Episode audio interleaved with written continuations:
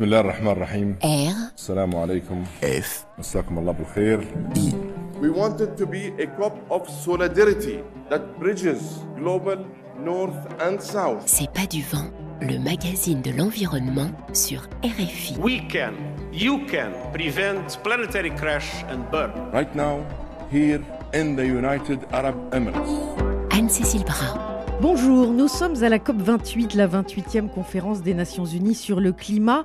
Elle a lieu cette année à Dubaï, aux Émirats arabes unis, septième pays producteur de pétrole. Dubaï est donc l'un des sept Émirats qui composent le pays où vivent plus de 3 millions d'habitants, dont plus de 80% d'étrangers. Dubaï est emblématique de l'impact de la découverte du pétrole qui date du milieu des années 60 ici. En quelques décennies, ce village de pêcheurs est devenu une ville futuriste attire notamment pour des raisons fiscales des investisseurs du monde entier. Emblématique de l'essor de la ville, le parc des expositions où nous sommes a été construit en 2020 pour abriter une exposition universelle. Des couloirs et des bâtiments immenses flambant neufs sont donc le décor depuis une semaine des discussions de au moins 70 000 personnes venues de 197 pays pour échanger autour du changement climatique. Il y a bien sûr ceux qui négocient pour leur pays, mais l'essentiel des participants sont venus pour présenter ce qu'ils font, leurs recherches pour les scientifiques, leurs combats pour les ONG et leur business pour les hommes d'affaires dont au moins 2450 lobbyistes des énergies fossiles. C'est quatre fois plus que l'an dernier. C'est évidemment un problème puisque la combustion des énergies fossiles est la principale cause du réchauffement climatique. Un réchauffement qui menace l'avenir de l'humanité, comme le démontre cette année 2023, qui est désormais officiellement la plus chaude de l'histoire. Alors, est-ce que cette 28e conférence va entrer, elle aussi, dans l'histoire comme celle qui aura fait la différence? Pas sûr, car discuter à 197 pays, c'est compliqué, surtout quand une partie d'entre eux, les plus riches, sont majoritairement responsables de la situation actuelle et que ce sont les plus pauvres qui en souffrent le plus. Il faut convaincre tout le monde d'agir, mais les plus vulnérables n'en ont pas les moyens. La finance est donc au cœur des débats. Alors quels sont les besoins? Quelles sont les sommes sur la table? Qui paye quoi? Nous en parlons tout de suite avec nos invités. c'est pas du vent sur RFI. Bonjour Ibrahima Cherdion. bonjour. Vous êtes sous-secrétaire général des Nations Unies et directeur général de l'African Risk Capacity Group, que je vous laisse nous présenter. Alors, c'est une institution de l'Union africaine euh, qui est consciente des effets néfastes du changement climatique et qui permet aux pays africains de mieux planifier, mieux anticiper et de répondre aux conséquences du changement climatique pour que les personnes les plus vulnérables soient protégées à cause du changement climatique. Alors vous allez nous expliquer comment. Avec nous aussi Ibrahim Thio, bonjour. Bonjour. Vous êtes secrétaire exécutif de la Convention euh, des Nations Unies sur la lutte contre la désertification. Alors c'est la première fois qu'il y a un pavillon terre et sécheresse dans une convention des Nations Unies sur le climat. Pourtant, tout est lié. Tout est lié. Euh, nous avons une planète. D'ailleurs, c'est pour cela que euh, Rio de Janeiro en 92, la convention climat a été négociée avec la convention de désertification et la convention sur la biodiversité, parce que c'est les trois piliers de la planète. Et vous avez d'ailleurs euh, écrit à Antonio Guterres, le secrétaire général des Nations Unies, pour dire qu'il fallait mieux travailler peut-être les trois conventions ensemble pour être plus efficace. Tout à fait. Euh, nous avons bien sûr des COP séparés euh, parce que c'est des institutions juridiquement différentes, mais les questions sont tellement liées qu'une COP ne doit pas ignorer ce que l'autre est en train de faire. Et également, le secrétaire général des Nations Unies lui-même doit chercher à rapprocher les différentes parties. Il y a 197 parties pour la Convention sur la désertification, un peu comme le climat et euh, à peu près la même pour la biodiversité. Donc c'est les mêmes États, ce pas nécessairement les mêmes négociateurs, mais il va falloir rapprocher les, idées parce que le paysan, le, pastoraliste, la femme rurale ou le jeune de la ville ne, sa- ne sait pas faire la différence entre toutes ces COP. euh, c'est assez compliqué pour eux.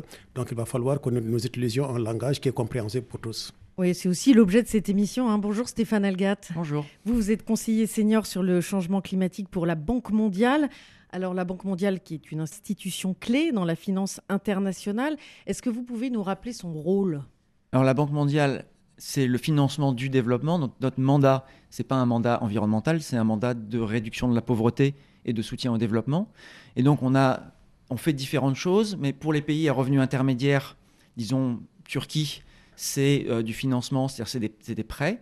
Et on a un, autre, un autre volet pour les pays à revenus plus faibles, notamment beaucoup de pays d'Afrique subsaharienne, qui sont plutôt des dons ou bien ce qu'on appelle des crédits. Donc c'est des prêts mais avec des taux plus bas que les taux du marché. Et ça, c'est pour faire du transport, de la ville, de l'accès à l'eau, de l'assainissement, etc. Alors vous allez nous expliquer euh, justement les milliards sur la table et à quoi ils servent. Bonjour Fanny Petitbon. Bonjour. Vous, vous êtes chargée du plaidoyer chez Care France. Alors vous suivez de près hein, les questions de finances dans les COP depuis des années parce que c'est un sujet clé, je le disais un petit peu en introduction, pour ce qu'on appelle la justice climatique. Oui, bah c'est le, le ciment de la confiance aussi dans les négociations climat. On est là parce qu'on a des pays, des populations qui sont les plus durement touchés par le changement climatique alors qu'elles sont les moins responsables des émissions de gaz à effet de serre. Donc c'est notamment les pays africains, les pays euh, asiatiques, euh, les petites îles du Pacifique. Et c'est ce qui nous anime hein, chez CARE. C'est pour ça qu'on est là, c'est pour porter euh, leur voix, leurs besoins, rappeler qu'il y a une nécessité pour les pays historiquement émetteurs, donc les États-Unis, l'Union européenne, de payer leurs dettes envers ces pays-là. Parce qu'il y a eu maintes et maintes promesses qui n'ont toujours pas été honorées et qui font que maintenant les discussions sont toujours très tendues. Qu'à chaque fois que les pays, euh, notamment les pays développés, euh, bah, promeuvent une idée, et eh bien tout de suite c'est accueilli de manière suspicieuse parce que en fait il y a euh, voilà cet historique de, de promesses jamais tenues.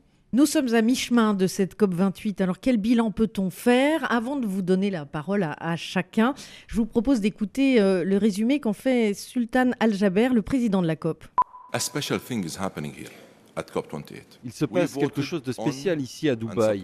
Nous avons voté, soutenu et adopté l'ordre du jour à la première heure du premier jour de la COP.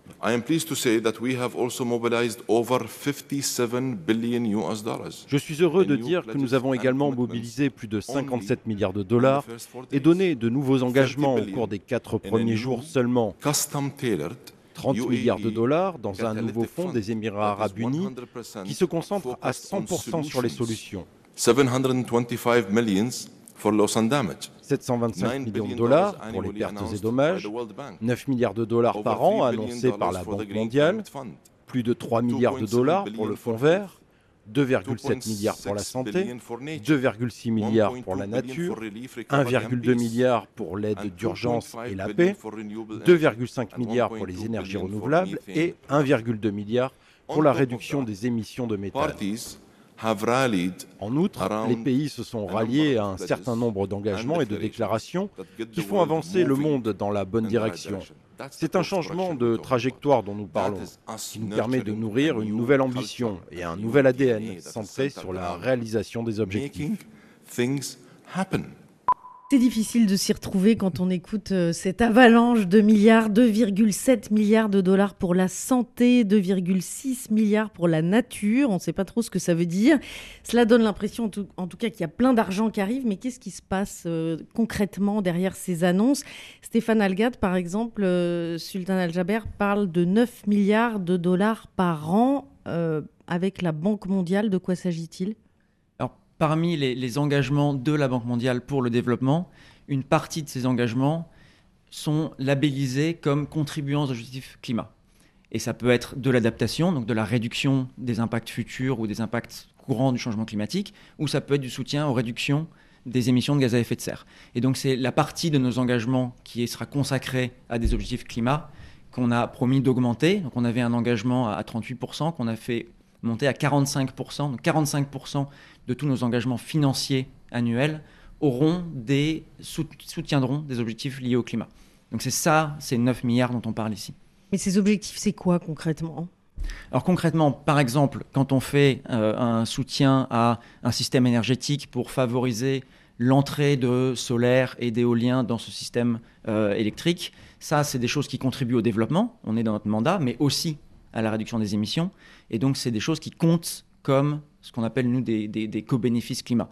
Quand on fait, par exemple, un système de protection sociale et qu'on en profite pour avoir un système qui va pouvoir répondre rapidement quand il y a une catastrophe naturelle, ça contribue à la résilience des populations et donc pareil, ça va compter. Donc c'est une part de nos engagements pour le développement. Mais parce que ces annonces, en fait, il faut les suivre. Hein. Il y a les chercheurs du groupe de réflexion euh, Center for euh, Global Development et euh, l'ONG de recherche environnementale de Breakthrough Institute, hein, que vous connaissez certainement, qui ont étudié de près le portefeuille des projets climatiques auxquels la Banque mondiale apporte son soutien depuis 20 ans. Et leur conclusion, c'est la majorité des projets n'ont que peu à voir avec le climat. Oui, mais ça, c'est pour moi, c'est une erreur d'analyse. Quand ils disent qu'on euh, on a un projet éducation et que donc euh, c'est pas lié au climat, en vrai, ce qu'on a fait par exemple à Fidji ou au Mozambique, c'est de faire en sorte que les écoles qui ont été détruites par les cyclones, on les reconstruise d'une manière qui résiste aux prochains cyclones. Et ces deux pays ont été touchés par des cyclones depuis ces programmes-là, et les écoles qu'on a reconstruites sont toujours debout. Donc oui, ça, ça compte peut-être 2, 3, 4% du projet, c'est une petite partie, mais pour un écolier au Mozambique, c'est la différence entre avoir une école détruite et une école qui est toujours là. Donc dire que c'est pas contribuer à la résilience ou au climat, c'est une erreur d'analyse, il suffit d'aller voir les projets. Ibrahim Acherdiong, on entendait euh, Sultan Al-Jaber parler de 3 milliards de dollars euh, pour le fonds vert. Alors par exemple, quel est le lien entre ce fonds vert qui a donc été créé par les Nations Unies euh, pour aider justement les pays les plus vulnérables au changement climatique à avoir des budgets pour atténuer leurs émissions ou euh, s'adapter aux conséquences et euh, ce que vous faites vous? Alors il faut faire la part des choses sur les montants qui ont été annoncés. On parle de beaucoup de milliards de dollars. Il faut d'abord commencer à, s'assurer que les montants qui ont déjà été annoncés dans le passé, notamment le fonds vert, et que ces montants soient décaissés pour accompagner les pays se développer, l'Afrique y compris. Je pense à ce niveau-là, il y a encore de travail à faire pour améliorer les procédures d'accès à ces ressources. Ça, c'est d'abord euh, l'histoire par rapport au fonds vert. Sur les montants qui étaient annoncés, il y a deux types de montants. Il faut faire la part des choses. D'abord, quand on parle de fonds privés, comme ça a été annoncé par M. Jabert, l'enjeu principal, c'est est-ce que la préparation des projets qu'on met en avant, c'est des projets bancaires pour lesquels ces investissements peuvent donc euh, dirigés sur des projets qui sont déjà bien préparés. Là-dessus, je pense que l'Afrique a énormément de travail à faire, notamment avec la Banque africaine de développement. Il se focalise davantage à préparer des projets qui sont bancables. Ça veut dire rentable. On parle rentable euh, parce que l'économie mm. verte aussi est une, belle opportunité pour créer des emplois, contribuer à l'économie. Et c'est pourquoi l'Afrique va trouver un équilibre entre le développement et le changement climatique, en espérant que les projets qu'on met en avant, c'est pas seulement la rentabilité financière, mais c'est aussi le développement. Mm. Les autres engagements, c'est par rapport aux pertes et aux dommages, qui est un peu différent quand même du fonds privé. à ce moment-là, on parle de réparation, parce que simplement l'Afrique contribue à moins de 4% aux effets de gaz de serre. Et donc, par conséquent, il y a des personnes vulnérables qui sont affectées par les sécheresses, par euh, les inondations. Et il va falloir que donc, ces 5 millions de dollars qui ont été annoncés par donc, euh, les pays qui nous reçoivent, en plus des montants qui ont été annoncés, permettent de pouvoir rapidement s'assurer qu'il n'y ait pas de dommages humains. On va revenir sur les pertes et dommages. Ibrahim Thio, on entendait Sultan Al-Jaber dire 2,6 milliards de dollars pour la nature. Vous savez à quoi ça correspond? Je n'ai pas le détail de ce que, la correspondance par rapport à ces financements. Ce que je peux dire cependant, c'est que euh, pour régler les questions de climat, il y a deux pieds sur lesquels il faut danser. D'abord, c'est la question énergétique qui constitue l'une des premières sources d'émissions à travers le monde. Et le deuxième, c'est la nature, qui est à la fois émettrice, mais en, en même temps des puits de carbone. Jusqu'à présent, les financements liés à la nature sont restés très limités. Alors ça veut dire quoi un financement lié à la nature? Alors euh, ça peut être une agriculture plus durable, ça peut être les océans que l'on protège, ça peut être les forêts ou les zones humides, ça peut être la restauration des terres, puisque l'émission des gaz est liée à la dégradation des terres, alors que le, stockage de carbone euh, dans le sol, euh, on, le, l'a. Quand une plante pousse, en fait, elle stocke du carbone et elle le, met dans les sols et elle le garde dans ses Exactement. feuilles. C'est pour ça qu'il ne faut pas couper les forêts. Mm. Il ne faut pas couper les forêts, il faut avoir aussi une agriculture plus durable, parce que ce que nous avons aujourd'hui, c'est que nous avons quelques centimètres de sol à travers le monde, et quand on fait toutes ces techniques agricoles euh, euh, modernes, intensives, qui, constituent, qui continuent de perturber le sol, on émet le carbone, alors qu'il y a des, techniques d'agriculture beaucoup moins émettrices et qui permettent également de restaurer le carbone. Donc, euh, si on annonce 2,5 milliards pour la nature, c'est très bien, mais c'est loin d'être suffisant.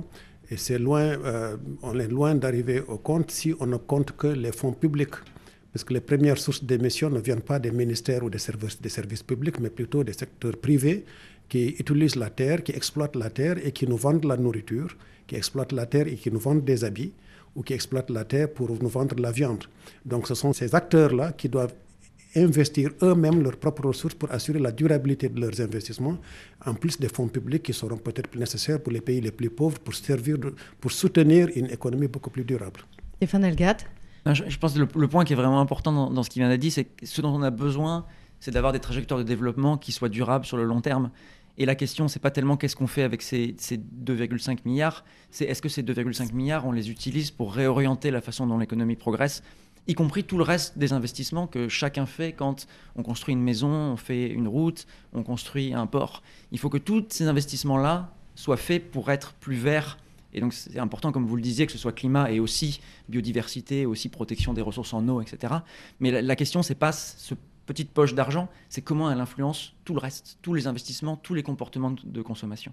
Alors justement, Fanny Petitbon, euh, on, a bien compris hein, qu'il y a de plus en plus d'argent qui est mis sur la table. En effet, il faut que ça fasse non seulement euh, en sorte que l'économie soit de plus en plus euh, durable dans ce qu'elle construit, dans ce qu'elle vend, etc. Mais il faut aussi qu'il y ait de l'argent pour les pays les plus vulnérables. On parlait du fonds perte et dommages qui a été adopté le premier jour à la première heure, enfin, disons, dont la mise en œuvre, hein, comme on dit, c'est-à-dire euh, le fait qu'il va pouvoir concrètement euh, démarrer à, pour euh, capter de l'argent, ça, c'était une surprise et c'est la grande avancée de cette COP. Oui, c'est inouï ce qui s'est passé. Je pense qu'on peut vraiment le dire. c'est un sujet qui avait été à la base porté par des petits États du Pacifique au moment même où était négociée la Convention climat, donc il y a, il y a 30 ans. Euh, et pendant 30 ans, ces pays se sont cassés les dents en fait euh, face aux, pays, aux pays développés, au premier rang desquels les États-Unis, qui voulaient pas en entendre parler. Vous parliez de réparation tout à l'heure, le fait d'être tenu responsable, euh, d'avoir à payer pour les dégâts qu'on provoque à travers nos émissions bien au-delà de nos frontières, c'était quelque chose que les États-Unis et l'Union européenne se cachait largement derrière. Ça leur arrangeait bien que les États-Unis soient le grand méchant. ils ne voulaient pas en entendre parler. Et bref, mais ils n'ont pas lâché le morceau, ces petits États du Pacifique, et se sont alliés avec des pays africains, avec des pays asiatiques, parce que tous ces pays euh, sont touchés. Maintenant, il y a euh, entre 3,3 et 3,6 milliards de personnes à l'échelle mondiale qui vivent déjà, qui sont vulnérables aux impacts du changement climatique. Et il y a quelque chose qui s'est passé il y a deux ans, à la COP26 à Glasgow, un changement de ton très net de la part des pays en développement qui ont dit ça suffit. On n'a pas eu les 100 milliards qui nous ont été promis en 2009. Euh, il y a toujours plus d'impact. La facture, elle ne fait qu'augmenter. Maintenant, on veut être pris au sérieux sur les pertes et dommages. Les pertes et dommages, c'est la montée du niveau des mers, c'est la désertification, c'est euh, des sécheresses qui n'en finissent plus.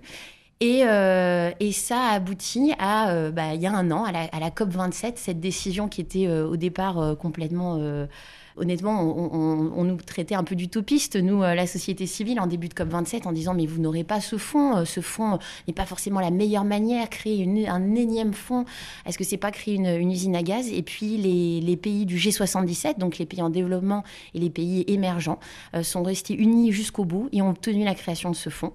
Et là, ce qui s'est passé à cette COP, c'est que les États se sont mis d'accord sur comment le rendre opérationnel, donc répondre aux questions de qui va payer, qui va pouvoir euh, en bénéficier C'était des questions très politiques. On va être honnête. Euh, le texte qui a été adopté ne répond pas aux enjeux, tous les enjeux de justice climatique, mais c'est un pas en avant indéniable. Ibrahima Chernion Écoutez, on est à mi-chemin de la COP, on n'a pas encore les derniers chiffres, c'est les engagements en espérant qu'avant la fin de la COP, on aura des milliards de dollars parce que ce qu'il y a à réparer demande plus que ce qui est déjà engagé par certains pays. Moi, je pense qu'il y a deux enjeux sur lesquels c'est important de les clarifier, c'est les questions de gouvernance et sur quoi on va orienter ces fonds une fois qu'on aura donc les engagements au niveau financier. Sur la gouvernance, je trouve que c'est très bien qu'on a confié à titre intérimaire la Banque mondiale de gérer le fonds. Est-ce qu'elle se trouve une solution beaucoup plus durable Pour, quatre ans. Pour quatre ans. Mmh. Mais il faut anticiper avant la fin des quatre ans pour ne pas se retrouver quatre ans plus tard, se pose la question qu'est-ce qu'on fait en une gouvernance? Et la raison est toute simple, c'est qu'il y a des fonds existants pour lesquels les pays d'Afrique se plaignent que les procédures d'accès à ces fonds sont tellement compliquées et difficiles, ça ne sert à rien d'avoir des engagements financiers auxquels on n'a pas accès à ces finances. Maintenant, sur les questions de sur quoi on va orienter ces fonds, moi je trouve qu'il y a trois aspects extrêmement importants pour l'Afrique. D'abord, les questions de ce qu'on appelle les early warning, système d'alerte pour sauver des vies en Afrique. Je pense qu'il faut assurer à ce que ce type de fonds permet de mettre à disposition des décideurs politiques africains ces outils techniques, scientifiques qui permettent à ce qu'on puisse prendre des décisions et épargner des vies. Deuxièmement, dans la plupart des gouvernements africains, la culture de gestion des catastrophes n'est pas populaire au niveau des politiques publiques parce qu'ils ont d'autres préoccupations. Et enfin, les métiers dans lesquels j'implique, je suis impliqué, pardon, c'est les assurances qui permettent de pouvoir, par un système de premium, de permettre à nos pays. Par un système de une, une prime, pardon, pour parler beaucoup plus francophone, qui permet à ce que l'État peut anticiper sur un risque payer une prime et une fois que ce risque donc, se déclenche, avoir des ressources financières additionnelles pour que la première réponse de l'État est financée par le biais de l'assurance. Et ça permet de sauver des vies parce qu'en matière de changement climatique, les premières semaines donc, du dégât, là on peut sauver des vies. Si on n'arrive pas à intervenir, naturellement, c'est un peu trop tard. Fanny Petitbon Oui, bah justement, en fait, euh, nous, côté société civile, on n'est pas très partant, et d'ailleurs, ce n'est pas prévu dans le texte de décision de la COP que la partie assurantielle soit vraiment portée euh, par le fonds. Ça fait partie de ce qu'on appelle la mosaïque des solutions, comme les systèmes d'alerte précoce. En fait, il y a déjà de l'action qui existe pour lutter contre les pertes et dommages, mais il y a beaucoup de choses qui manquent. Et point de vue assurantiel, ce qui est problématique de notre point de vue, euh, c'est que ça ne peut pas être vu comme la solution miracle. Pourquoi? Parce que déjà d'un point de vue éthique, vous faites payer, vous faites prendre, payer des primes assurantielles à des pays qui sont pas responsables du chaos climatique dans lequel on est. On leur dit vous êtes exposés, donc on vous propose certes des primes subventionnées, euh, ça va vous coûter moins cher que sur le marché, mais malgré tout on vous demande de, on vous demande de payer. Puis ces primes elles vont augmenter parce que le risque climatique il augmente bien sûr au fur et à mesure. Et puis nous ce qu'on a vu en tout cas, alors là j'ai pas d'exemple sur euh, le continent africain, mais on l'a vu dans des pays euh, de la Caraïbe, c'est que le niveau d'indemnisation qui est reçu pour ces pays quand ils sont touchés, souvent c'est moins de 5% euh, du coût total des dégâts qu'ils ont subis. Donc pour nous, ça c'est quand même un sujet où euh, bah, on peut encore améliorer quand même les mécanismes assurantiels. Alors je pense qu'il faut faire la part des choses. On n'est pas en train de dire que l'assurance est la seule solution. Un État a la responsabilité d'avoir ses fonds de contingence, de solidarité, de protection sociale, et l'assurance fait partie de la solution, ce n'est pas la solution. Alors ça, c'est le premier niveau de, de clarification. Le deuxième, c'est de dire tout simplement qu'aujourd'hui, la réponse, n'est pas seulement au niveau financier. Euh, je donne un exemple aussi simple, de Madagascar. Ils sont confrontés au cyclone tropical. Le fait qu'on a mis à la disposition de l'État le système d'alerte cinq jours avant que le cyclone arrive a permis de sauver 5000 vies. Parce qu'on a pu écarter donc euh, mm. les populations de là où il se trouve effectivement le cyclone. Donc ce n'est pas seulement au niveau de l'assurance, c'est renforcer les Africains qui prennent des décisions qui permettent de pouvoir de sauver des vies. C'est là où, en fait, l'enjeu principal. Ibrahim Thio en ce qui concerne la Convention sur la désertification, nous traitons en particulier les questions de sécheresse euh, qui sont sous le mandat de la, Convention. Et notre euh, approche, elle concerne essentiellement à faire des systèmes d'alerte précoce. Et je sais que les sécheresses, on peut les prévenir quelques mois à l'avance maintenant. Euh, sauf que ces systèmes d'alerte ne sont pas nécessairement accessibles aux paysans et aux, pastoralistes. Donc il va falloir qu'on décentralise l'information et avec les systèmes actuels de communication, cela est possible. Donc passer de l'alerte scientifique, l'alerte précoce par les scientifiques et les transférer au niveau... Euh, la deuxième approche que nous euh, proposons, c'est les systèmes de semences résistantes à la sécheresse et qu'il y ait un stock suffisamment, suffisant de semences et que cela soit distribué aux paysans comme faisant partie des réponses et de la préparation à, ces sécheresses. La, troisième chose, c'est euh, la résistance, la résilience des écosystèmes, renforcer les écosystèmes parce qu'on sait qu'il y aura une autre sécheresse. Donc pourquoi attendre que la sécheresse arrive avant d'investir? Donc c'est un plus c'est l'anticipation plus que le réactif. Comment on renforce les écosystèmes? Le renforcement des écosystèmes, c'est euh, on appelle la restauration des écosystèmes euh, par des espèces adaptées. Donc, il faut faire très attention parce qu'on parle beaucoup de plantation d'arbres par-ci et cela. Et généralement, on cherche des espèces à croissance rapide qui sont belles à photographier rapidement parce qu'il y a des résultats. Donc, il va, il va falloir se remettre sur des espèces exotiques qui sont d'ailleurs le plus souvent résistantes au feu aussi, parce que c'est souvent lié. Euh, il va falloir peut-être euh, également dans les zones pastorales avoir des politiques d'aménagement plus adaptées, euh, parce qu'on sait qu'il y aura du feu, donc prévoir tout un, tout, tout un aménagement avec des pare-feux bien, bien aménagés de manière à, à contenir les feux dès qu'ils surviennent. Donc ça, c'est de la résilience c'est également la résilience économique des populations. Parce que vous savez, quand une sécheresse arrive, ça touche les plus pauvres de manière disproportionnée. Euh, souvent, ils n'ont que quelques animaux de leur bétail. Et si les animaux meurent, le capital est, complètement évanoui. Ou parfois, c'est l'agriculture, mais une agriculture sur des sols tellement faméliques que euh, la production est faible. Déjà en, temps normal et en temps de sécheresse, c'est une catastrophe. Donc, c'est pour ça qu'on a des famines et c'est pour ça que l'aide alimentaire est souvent la première réponse quand il y a les sécheresses. Donc, il y a ces stocks alimentaires qui doivent être faits par les gouvernements et par l'aide internationale pour répondre à l'aide humanitaire qui est absolument nécessaire, mais elle est loin d'être suffisante et elle est beaucoup plus une, réponse réactive pour sauver des vies. Parce qu'il faut bien sauver des vies, mais il faut travailler en amont parce qu'on sait que les sécheresses vont continuer à arriver. Voilà, anticiper euh, les dégradations du changement climatique, inondations, sécheresses, hausse du niveau de la mer, les conséquences euh, dégradent nos conditions de vie désormais sur tous les continents. Alors comment y faire face? Quel argent faut-il mettre sur la table? Nous en parlons avec nos invités dans un instant, mais d'abord place au duo parisien Acide Arabe et au chanteur algérien Sofiane Saïdi et leur titre La Afla dans C'est pas du vent, évidemment.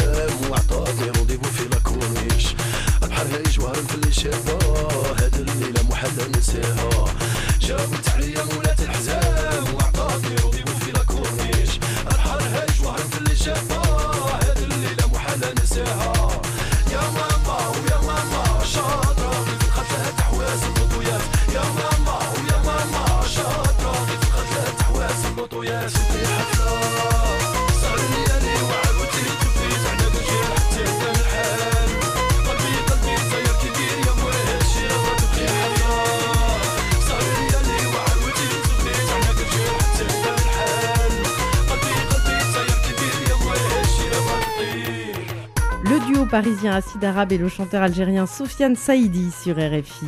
There is no planet B. C'est pas du vent. There is no planet blah. Le magazine de l'environnement sur RFI. Bla bla bla, bla bla bla. Des questions, des témoignages, des idées, écrivez-nous à c'est pas du vent rfi.fr. Net zero by 2050, bla bla bla, net zero, bla bla bla, climate neutral, bla bla bla.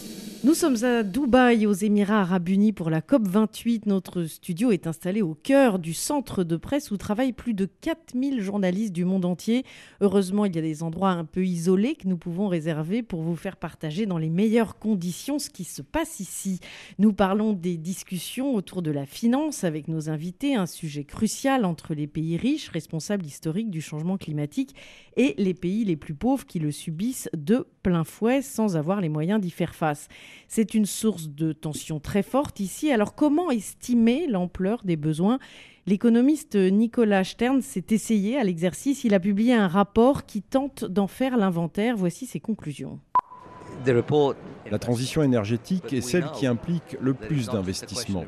Mais nous savons que ce n'est pas seulement une question de réduction des émissions, c'est aussi une question, et c'est absolument explicite dans l'accord de Paris, d'adaptation et de résilience, de pertes et de dommages irréversibles, et aussi de capital naturel. Nous avons examiné les chiffres concernant les différents types d'investissements, les lieux, les secteurs, la géographie, en nous appuyant sur le travail que nous avons effectué au cours des trois dernières années. Et nous sommes arrivés à la conclusion que le niveau global d'investissement dans les économies en développement, en dehors de la Chine, la Chine est extrêmement importante, mais elle n'a pas besoin de financement pour le climat, ce montant donc s'élèvera à environ 2400 milliards de dollars par an en 2030. C'est le montant de l'investissement annuel dans ces domaines qui sera nécessaire. J'ai parlé de 2030, mais le chemin à parcourir jusqu'en 2030 est évidemment très important, car cette décennie est elle-même décisive. Dans la plupart des pays, la majorité des investissements sont financés en interne. Mais certains pays en développement rencontrent plus de difficultés que d'autres. Nous estimons donc qu'environ la moitié, peut-être un peu plus de la moitié, sera financée par les pays eux-mêmes. Un pays comme l'Inde, par exemple, financera la plupart de ces investissements. Mais d'autres pays, qui sont dans une situation plus difficile, devront avoir recours à l'aide extérieure. Au total, nous estimons qu'environ 1000 milliards de dollars de financement externe seront nécessaires. Alors, d'où viendront-ils? Premièrement, la majorité viendra du secteur privé qui investira dans de nombreux domaines qui seront rentables. Deuxièmement, il y aura les apports des banques de développement multilatérales. Et troisièmement, les sources financières qui n'augmentent pas les dettes des pays, comme les aides bilatérales, les droits de tirage spéciaux du FMI, la philanthropie, les marchés volontaires du carbone et d'autres sortes de dispositifs. Donc c'est la réponse à la question. Il est très important que ces différentes sources s'articulent ensemble parce que le secteur privé ne fera pas tout seul ces investissements si c'est trop risqué. Ils vont chercher à partager les risques. Le rôle des banques multilatérales de développement est ici crucial. Et en regardant les chiffres, nous sommes arrivés à la conclusion qu'elles devront tripler leurs investissements durant les cinq prochaines années. Nous détaillons dans notre rapport comment cela peut être fait. Et c'est parfaitement possible. Stéphane Algan, Nicolas Stern vient de dire qu'il faut que les banques multilatérales triplent leur investissement dans la lutte contre le changement climatique. Qu'est-ce que vous en pensez? Alors déjà, euh, le fait qu'il y ait besoin de plus de soutien pour les pays pour faire leur transition, ça je pense que c'est un constat qui est partagé par, par absolument tout le monde. Surtout transition énergétique, on l'a bien compris. Hein, surtout transition énergétique, oui, mais il faut quand même pas oublier le, reste. Donc on, fait un travail à peu près équivalent euh, pays par pays euh, on a un nouveau diagnostic sur le développement et le climat dans lequel on essaye de regarder ces questions d'opportunité pour les pays pour réussir leur développement, leur réduction de la pauvreté d'une manière qui soit compatible avec les changements climatiques, où on évalue également ce type de les investissements nécessaires.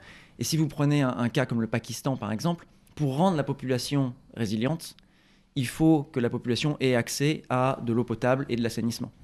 Et les coûts pour faire ça, on parle beaucoup de l'énergie, mais les coûts pour amener de l'eau potable et de l'assainissement à toute une population ne sont pas du tout négligeables. Donc il y a beaucoup d'actions dans le domaine de, l'énergie, mais il ne faut pas oublier d'autres secteurs, notamment des secteurs dans lesquels attirer les investissements privés, c'est beaucoup plus difficile. L'eau et l'assainissement, par exemple, on sait très bien qu'il y a très très peu d'investissements privés dans ce secteur-là, et donc c'est une responsabilité clé des gouvernements, et c'est là où, où l'aide internationale sera aussi importante. Un point que je voudrais faire, parce que on parle de tous ces, milliards et, plus. Mm. Quand on regarde pays par pays, en fait, il y a des pays à revenus plutôt, plutôt élevés qui ont des besoins d'investissement supplémentaires de, quelques pourcents, donc qui ont beaucoup plus de capacité à le faire eux-mêmes sur leurs propres ressources. Et comme ces pays sont plus riches, c'est là où on trouve tous ces milliards et ces milliers de milliards. Si on regarde les pays à revenus très faibles, les chiffres en dollars, ils sont, ils sont faibles parce que c'est des pays qui ont des revenus extrêmement bas. Mais pour ces pays-là, on peut parler de 5-10% du PIB par an qui auraient besoin d'investir dans le développement et la transition. Et donc, en fait, les pays pour lesquels c'est le plus difficile, c'est pas là où les montants sont les plus grands. Mais c'est vraiment les pays à, revenus bas qui vont avoir besoin de, plus que de l'accès à des prêts, et notamment qui vont avoir besoin à des ressources concessionnelles, à des, même à des dons, notamment pour ce qui est si important qui est le développement des, des institutions pour les meilleures gouvernances. Le développement, c'est avant tout une meilleure gouvernance, des meilleures institutions.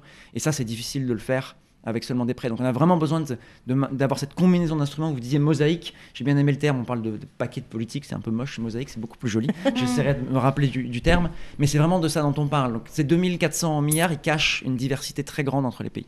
Ibrahim Thio je voulais juste apporter euh, mon, ma propre, mon propre point de vue sur ces questions. Euh, les pays les plus pauvres sont en fait les pays qui ont le plus besoin d'investissement en ce moment sur l'aspect climatique. Prenons l'Afrique, 1,5 milliard d'habitants aujourd'hui, qui vont passer à 2 milliards d'ici euh, la moitié du siècle et peut-être à 3 ou 4 milliards vers la fin du siècle. On considère que l'Afrique n'est pas une grande émettrice aujourd'hui, mais elle le sera, à moins qu'on résolve cette question d'énergie parce qu'ils euh, vont avoir accès à l'énergie. La question est de savoir de quelle énergie ils vont avoir accès. Nous avons une classe moyenne croissante parce que l'économie continue quand même de croître, donc la demande énergétique va continuer à augmenter. D'autre part, l'Afrique est aujourd'hui, si vous, si vous écartez euh, l'Afrique du Sud et, et l'Égypte, l'Afrique est net zéro aujourd'hui.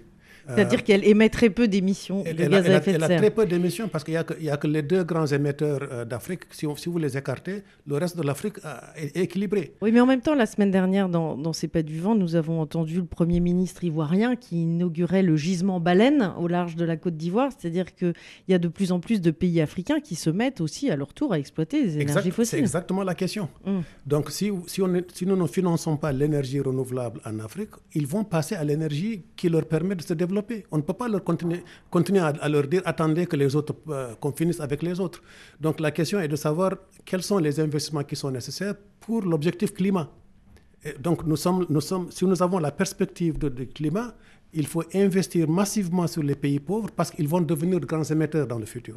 Donc anticiper sur les émissions, utiliser les puits de carbone aujourd'hui tels que les forêts tropicales par exemple d'Afrique, qui sont d'énormes puits de carbone, mais c'est énormément, c'est potentiellement des, pays, vous savez, toutes les tourbières qui se trouvent dans en Afrique centrale peuvent émettre énormément de carbone si on fait attention. Donc il faut prêter attention à ces questions, arrêter de dire, comme on l'a fait avec, euh, on a fait la même erreur à Kyoto, euh, le, le, protocole de Kyoto, où on a financé les pays qui sont les plus les grands émetteurs parce qu'on voulait réduire les émissions ne commettons pas la même erreur parce que d'ici la fin du siècle, les petits émetteurs deviendront de grands. Mais d'ailleurs, Ibrahim Cherdion, l'accord de Paris embarque tout le monde. Alors ah, moi, je pense qu'il faut faire la part des choses sur les problèmes auxquels euh, nous voulons apporter des solutions. Je pense qu'on a tendance, dans ce genre de débat, de donner l'impression qu'on peut faire deux choses en même temps. On peut faire de la mitigation et de l'adaptation. Je pense qu'au niveau de la mitigation, que ce Atténuation des émissions de gaz à effet de serre. Fait. Alors, au niveau de la mitigation, que ce soit la façon dont on fait l'agriculture, les villes qu'on construit, l'économie verte, etc., il est clair que les besoins en termes de financement, c'est énorme et les 30 milliards, les 40 milliards qu'on annonce ne vont pas nous permettre de régler tous ces besoins-là. La question, c'est que ces fonds-là, pour moi, constituent des fonds catalyseurs qui permettent d'attirer d'autres fonds additionnels et qui permettent de pouvoir réserver ces besoins de financement. Le grand enjeu à ce niveau-là, c'est ce que fait la Banque africaine de développement, c'est de renforcer les capacités de préparation des projets pour que les projets qu'on met en avant soient des projets bancables qui permettent d'intéresser le secteur privé. Ça, c'est un processus qui suit son cours. L'autre processus, l'adaptation, et c'est là effectivement que la dimension humaine de, de climatique est aussi importante. C'est les personnes qui sont victimes des sécheresses, des, euh, inondations, des cyclones, avec les pertes de vie euh, un peu partout en Afrique sur lesquelles nous devons effectivement orienter une bonne partie des ressources pour qu'un continent qui n'est pas donc responsable du changement climatique soit victime de ces questions de, perte. Et je pense à ce niveau-là qu'en ce qui concerne l'Afrique, nous voulons concentrer donc une bonne partie de notre énergie. Et serait qu'on ne pas ici dans des généralités donc, de mitigation et d'adaptation. Et dans l'impression qu'on peut pas faire les deux en même temps, mais on peut faire ce qu'on appelle du multitasking. Fanny Petitbon, les ONG se battent pour défendre la voix des plus vulnérables d'ici. Qu'est-ce que vous attendez de la semaine qui vient? Oh, beaucoup de choses. Euh, la première, c'est que là, on parle de financement, euh, notamment bah, pour se décarboner, mais aussi pour répondre aux impacts. Il faudrait déjà fermer le robinet, en fait, de ce chaos climatique c'est-à-dire avoir un engagement clair de l'ensemble des États à sortir de toutes les énergies fossiles, du gaz, du pétrole et du charbon, au plus tard d'ici 2050. Ça paraît fou, mais en fait, tous les rapports le disent, que ce soit du GIEC, de l'Agence internationale de l'énergie. Si on veut se donner une chance de rester sous 1,5 degré, si on veut se donner une chance de ralentir, en fait, euh, les impacts, il va falloir faire ça, et vite. Et de manière assez... Euh, rigolote. Finalement, cette COP à Dubaï, eh ben, on met les pieds dans le plat.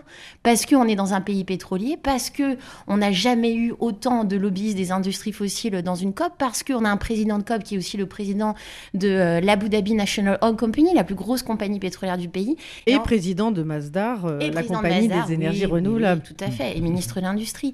Euh, et tout ça a fait que finalement, ce sujet des fossiles dont on parlait pas dans les COP, c'est quand même ça qui fait qu'on est là en fait. Hein, 80% des, émissions de gaz à effet de serre viennent de, la combustion des énergies fossiles, eh bien, est enfin entré sur la table. On en a parlé timidement, on a parlé du charbon euh, à la COP 26 euh, à Glasgow il y a deux ans. La première fois l'année dernière, on parle des énergies renouvelables dans un texte de COP.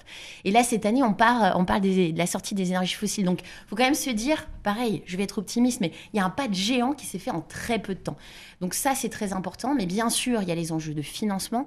Et là, comme vous le disiez, il y a un vrai problème, c'est que l'adaptation risque d'être la grande perdante de cette COP parce qu'on parle beaucoup des pertes et dommages depuis deux ans, mais l'adaptation, on le voit, les fonds diminuent. Ils ont diminué de, diminué de 14% entre 2020 et 2021. Là, il y a eu des engagements, mais à hauteur de 160 euh, millions sur la table euh, pour le fonds pour l'adaptation, alors qu'on sait que les besoins vont aller jusqu'à 387 milliards de dollars par an pour les pays du Sud d'ici 2030. Donc le fossé ne fait que s'agrandir entre les besoins et les flux financiers qui sont sur la table. Et c'est un enjeu éminent important, notamment pour le continent africain. Stéphane Algat bah, Sur ce sujet de, l'adaptation, encore une fois, c'est avant tout une question de développement. Ce qu'on veut éviter, c'est d'avoir un développement qui crée des risques et après d'avoir euh, des fonds pour l'adaptation pour réduire ces risques qu'on aura créés nous-mêmes. La, la, vraie question, c'est est-ce qu'on peut faire en sorte que tous les investissements dans les pays, publics, privés, à chaque fois que quelqu'un construit quelque chose, ce soit fait d'une manière qui soit adaptée non seulement au risque d'aujourd'hui, mais au risque de demain? Et donc il y, a un côté un peu masquant de tous ces, fonds pour l'adaptation, parce que oui, c'est important, on en aura besoin, mais le vrai défi, c'est que dans les pays, il y ait les bonnes régulations, les bons standards, les bonnes données pour que les gens puissent investir d'une manière qui soit résilient pour le, pour le futur. Et c'est vraiment là qu'est l'enjeu, notamment pour des pays comme les pays africains, dans lesquels on a la construction des infrastructures et des villes qui est en train de se passer maintenant. Donc on a une opportunité dans la croissance urbaine, par exemple, de ne pas le faire dans des endroits qui seront touchés demain et, ça, si on regarde les montants, c'est des montants qui sont gigantesques qu'on peut sauver en faisant les bons investissements aujourd'hui. Fanny Petit. Bah, c'est pas l'un ou l'autre, c'est vraiment l'un et l'autre en même temps. En fait, les impacts, ils sont déjà là, que ce soit sur adaptation, sur perte des dommages. C'est comme tout à l'heure quand vous parliez de la réduction des risques de catastrophe. Bien sûr qu'il faut tout faire pour que les populations sachent quoi faire, euh, sachent où se réfugier quand il y a un cyclone qui arrive. Le problème, c'est que les impacts, ils sont clairement là. Il y a déjà des gens pour qui c'est une question de survie. Donc voilà, L'accord de Paris, c'est réduire les émissions, c'est s'adapter, c'est faire face aux pertes et dommages. Il ne faudrait pas mettre en compétition les, en fait, hmm. ces différents piliers. Bah surtout qu'il y a urgence. Hein, Ibrahim Imtio, je rappelle que vous êtes le secrétaire exécutif de la Convention des Nations Unies sur la lutte contre la désertification et vous venez de publier un rapport intitulé euh, Aperçu de la sécheresse dans le monde et la situation est catastrophique. La situation est catastrophique parce que euh, pendant longtemps, on a considéré que la sécheresse est un problème africain. Euh, c'est vrai que c'est le, continent où il y a le plus, grand nombre de personnes vulnérables, mais la sécheresse est un phénomène mondial. Euh, s'il est ancien, puisqu'il est même dans les livres saints, il se trouve que les sécheresses deviennent de plus en plus intenses et elles sont de plus en plus fréquentes. Donc, clairement, l'interaction entre les sécheresses et les changements climatiques, les changements climatiques ont amplifié les sécheresses. Elles deviennent de plus en plus dures. Et aucun pays au monde, riche ou pauvre, n'est préparé à la sécheresse les plans de préparation, d'anticipation aux sécheresses n'existent pas, que ce soit aux États-Unis, en Chine, ou au Mali, ou à, Madagascar. Donc il va falloir se préparer, pas seulement s'adapter, mais anticiper et se préparer aux sécheresses. Et je dois dire, euh, parce que j'ai entendu euh, souvent des commentaires comme quoi que la Convention climat ou la Convention euh, sur la désertification sont des conventions environnementales ou qu'il y a des politiques vertes. Je pense qu'il faut faire attention au langage que l'on utilise. On fait face, face à une problématique de développement durable, il va falloir changer de vitesse en ce qui concerne le développement durable. On parle d'investissement, il y a des fonds, il y a des, fonds publics, mais on le sait que les fonds publics sont limités. En gros, le gros problème, comment arrêter toute cette saignée, c'est de changer la pratique en ce qui concerne les investissements en matière de développement durable. Si je suis un investisseur aujourd'hui et que je dois aller à Madagascar pour investir, je fais un test pour savoir est-ce que les, infrastructures que je construis ou est-ce que les investissements que je, suis en train de promouvoir vont résister au prochain cyclone, à la prochaine sécheresse ou peut-être à la, prochaine manifestation publique, euh, peut-être à la prochaine révolte dans ce pays. Parce que tout est lié. On, a, on, a, affaire à des populations, on a affaire à la nature. Nous sommes tellement dépendants de la nature, nous sommes tellement dépendants des désastres naturels. Alors, en, anglais, ils parlent de slow onset et, et tout ça. Il n'y a pas, il y a pas un, désastre qui est plus lent qu'un autre. Toutes les maladies sont mauvaises, qu'elles soient non transmissibles ou qu'elles soient virales. La sécheresse est une maladie non transmissible. Ça vient tout doucement, ça ne, tape pas à la porte jusqu'à ce que ça rentre dans la maison. Et une fois que ça rentre, ça métastase comme le cancer. Donc il va falloir se préparer parce que le monde vit une autre époque et notre économie et notre réponse n'est pas encore adaptée. On a encore des projets, on a encore des fonds.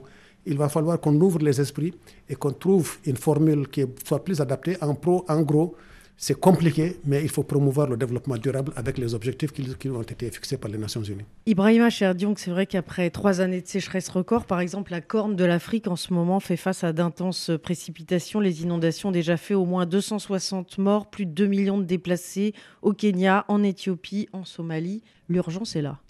Bah écoutez, comme je l'ai dit tantôt, l'adaptation en Afrique est une vraie préoccupation et je pense que la meilleure façon de trouver des solutions, c'est renforcer les capacités des pays africains à anticiper sur ces risques et de pouvoir prendre les dispositions nécessaires et ne pas attendre jusqu'à ce que ces catastrophes se passent. À ce moment, ce sera trop tard. Mais moi, je pense qu'il ne faut pas terminer ce, débat en mettant sur la table quelque chose qui est extrêmement extraordinaire pour l'Afrique. Pour la première fois dans l'histoire des COP, l'Afrique s'est réunie à Nairobi pour avoir son premier sommet sur le changement climatique, pour avoir la voix de l'Afrique. Nous en avons beaucoup parlé sur RFI. Beaucoup parlé, voilà. Alors, sur ce euh, sommet, il y a quand même quatre préoccupations rapidement pour l'Afrique. Le premier d'abord, s'assurer qu'on accélère la décarbonisation dans l'économie mondiale pour quand même éviter de faire les mêmes erreurs qui ont été faites ailleurs. Deuxièmement, c'est que l'Afrique, du côté, on a des responsabilités de développement de notre continent. Par conséquent, on peut équilibrer nos attentes de développement, mais aussi le changement climatique. On peut faire les deux en même temps. Et troisièmement, les risques dont on parle, il faut accélérer donc plus de ressources pour qu'on s'adapte, pour qu'on puisse régler la dimension humaine des changements climatiques. Et le dernier point, extrêmement important, l'architecture financière mondiale, doit être réformée pour qu'il y ait l'accessibilité à ces fonds qu'on entend à tort de milliards. Et si nous n'avons pas accès à ces fonds, ça ne sert absolument à rien à l'Afrique. Et je pense que ces quatre préoccupations, les Africains, dans les différentes sessions, dans les négociations, portent cette voix de l'Afrique pour qu'on puisse nous entendre. Donc on arrive euh, à la fin de cette émission. Stéphane Algat, euh, la semaine prochaine va être importante hein, puisqu'on on attend des décisions. Qu'est-ce que vous espérez, vous, dans cette COP? Moi, ce que j'allais dire, c'est qu'il y, a les deux COP. Il y, a, la COP de la négociation et il y a la COP de tout ce qui se passe autour. Et il y a aussi énormément de choses positives qu'on voit, qu'on voit se passer, et notamment, et on utilise les COP beaucoup pour aussi communiquer sur ce sujet-là, parce que la, conscience de ces changements climatiques et du besoin de le prendre en compte dans toutes les décisions publiques, privées, d'investissement, c'est absolument essentiel si on veut aller au-delà d'une action climat pour aller vers une action de, développement qui soit du développement résilient et, zéro carbone. Et, c'est vraiment le rôle aussi maintenant de la COP, et c'est pour ça que peut-être qu'il y a autant de monde à cette COP, d'aller chercher les gens qui ne sont pas dans la négociation et dans le pur climat, mais d'avoir des gens qui font de la gestion de l'eau, des gens qui font de l'agriculture, des gens qui font de l'énergie, et de les faire, de les faire contribuer. Donc c'est aussi la COP qui s'ouvre et qui n'est pas seulement centrée sur la négociation. Donc oui, on suit la négociation de très près. On est très content de voir les progrès sur le, le fonds euh, perte et dommages parce qu'il y a un besoin qui est immense euh, et, on voit très très bien le besoin. Mais on est aussi très heureux de voir les gouvernements ici très présents avec leur pavillon qui parlent de ce qu'ils vont faire, des actions qu'ils décident tout seuls dans leur pays avec leurs ressources, parce que là, il y a vraiment du mouvement. Oui, parce que ce qui se passe ici dans les COP concerne nos vies quotidiennes et nous en parlerons justement demain dans l'émission. Merci beaucoup à tous d'avoir pris euh, du temps. Je sais que vos agendas sont extrêmement remplis, donc merci euh, d'avoir pris le temps de venir euh, participer à cette émission. Toutes les équipes de RFI sont mobilisées pour vous faire suivre au jour le jour ce qui se passe ici à Dubaï pendant cette COP 28. Regardez sur les réseaux sociaux, vous trouverez des vidéos, lisez nos analyses sur RFI.fr et écoutez-nous sur l'application Pure Radio. Merci à François Porcheron pour l'installation de ce studio et la réalisation de cette émission. Merci à vous, chers auditeurs, pour votre fidélité. Rendez-vous demain, donc, même planète, même heure.